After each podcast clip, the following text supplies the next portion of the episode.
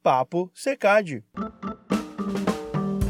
Bom dia, colegas. Aqui é Ayrton Stein e o tema do podcast de hoje será muito relevante para refletirmos sobre estratégias no nível coletivo.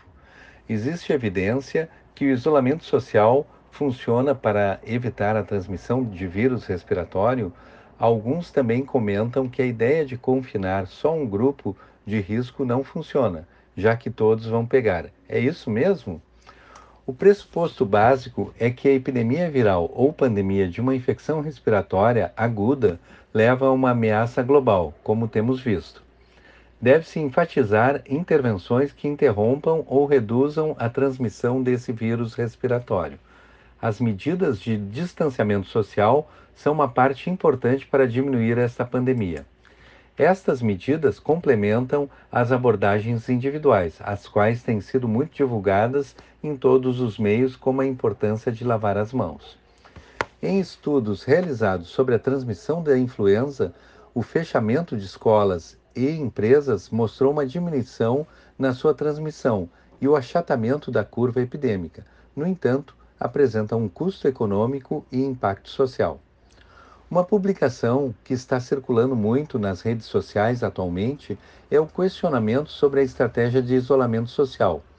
Com esta medida, o desemprego está alastrando pelo mundo e o impacto na saúde mental, e alguns especialistas estão começando a questionar: será que essa estratégia de isolamento social não será pior do que o impacto desse novo coronavírus? Algumas lideranças políticas citam um artigo que foi publicado por um epidemiologista eminente. Nesse artigo, este expert refere que a letalidade do novo coronavírus pode ser de 1% ou ainda menor. E se esta for a taxa verdadeira, paralisar o mundo todo com implicações financeiras e sociais pode ser totalmente irracional. Neste momento, as autoridades do Brasil, assim como na maioria dos países do mundo, não questionam a importância do isolamento social. Não é questionado essa estratégia comunitária em conjunto com as ações de proteção individual. A conduta do isolamento social é embasada na vigilância epidemiológica que ocorreu em diferentes países. Sabemos, por exemplo, que a experiência na China, Singapura e Coreia do Sul tiveram um sistema de contenção e de identificação por meio de testes que levou a um melhor controle da doença, enquanto, por outro lado, em países como Irlã, Irã, Itália e mesmo nos Estados Unidos, ocorreu atraso na implementação das medidas e teve um grande número de casos e não houve uma preparação adequada dos serviços de saúde para lidar especialmente com os casos de maior gravidade. Eu gostaria de enfatizar neste momento uma série de notícias boas relacionadas a esta pandemia. São dez itens que mostram que estamos no caminho para resolver essa crise global. Primeiro, sabemos a etiologia da doença Covid-19, que é identificado como SARS-CoV-2. As análises genéticas confirmam que ela tem uma origem em um animal silvestre, ainda não bem definido. Sabe-se que, embora este vírus sofra mutações, felizmente a sua frequência de mutação não é muito alta. Essa pandemia mostra que devemos valorizar ações de saúde única, One Health em inglês. Esse termo trata da integração entre saúde humana, saúde animal, o ambiente e a adoção de políticas públicas efetivas para prevenção e controle de enfermidades, trabalhando nos níveis local, regional, nacional e global. Segundo ponto, sabemos como detectá-lo. Desde 13 de janeiro está disponível para todo mundo um teste de PCR para detectar o vírus com alta acurácia. Terceiro ponto, na China, a situação do perfil epidemiológico está melhorando. As fortes medidas de controle e isolamento impostas pela China estão gerando resultados. Há semanas, o número de casos diagnosticados diminui a cada dia. Já na Coreia do Sul e Singapura, que estão realizando uma vigilância epidemiológica muito rigorosa, a perspectiva também é muito boa. O quarto ponto: 81% dos casos são leves. A doença não causa sintomas ou é leve em 81% dos casos. Em 14%, pode causar pneumonia grave e em apenas 5% pode se tornar crítica ou letal. O quinto ponto é a relação à cura. Os únicos dados que às vezes são mostrados na mídia referem-se ao aumento no número de casos confirmados e no número de mortes, mas a maioria das pessoas infectadas é curada.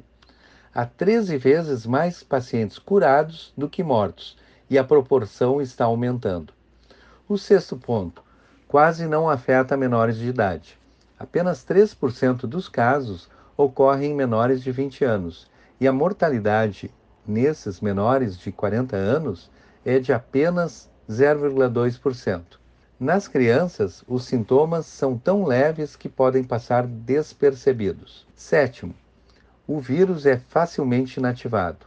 O vírus pode ser inativado das super, superfícies com uma solução de etanol, peróxido de hidrogênio ou hipoclorito de sódio em apenas um minuto. A lavagem frequente das mãos com água e sabão é a maneira mais eficaz de evitar o contágio. O oitavo ponto. Já existem mais de 150 artigos científicos.